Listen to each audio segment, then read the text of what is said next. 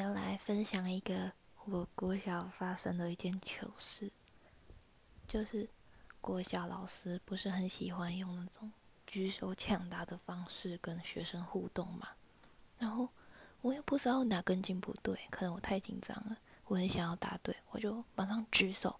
正常举手不是说老师，不然要举手就说我，还是说选我之类的吧？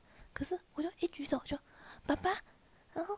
大家就傻眼，然后转过来看我。你刚说爸爸吗？我说哦哦，对不起，我不就讲错了。然后老师也在，然然后大家一直笑，老师也在笑。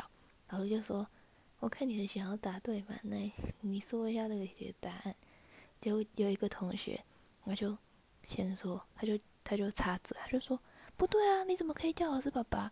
然后我就不服输的个性，又不想要拉下面子，我就硬凹，转的很硬的说。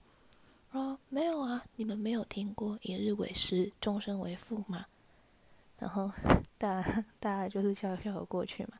可是我这一件事还是会被调侃，因为我们学校有一个很老的老师，然后秃头，我们都叫他秃头、秃头鬼，或是那个秃头的，反正就是跟秃头有关系。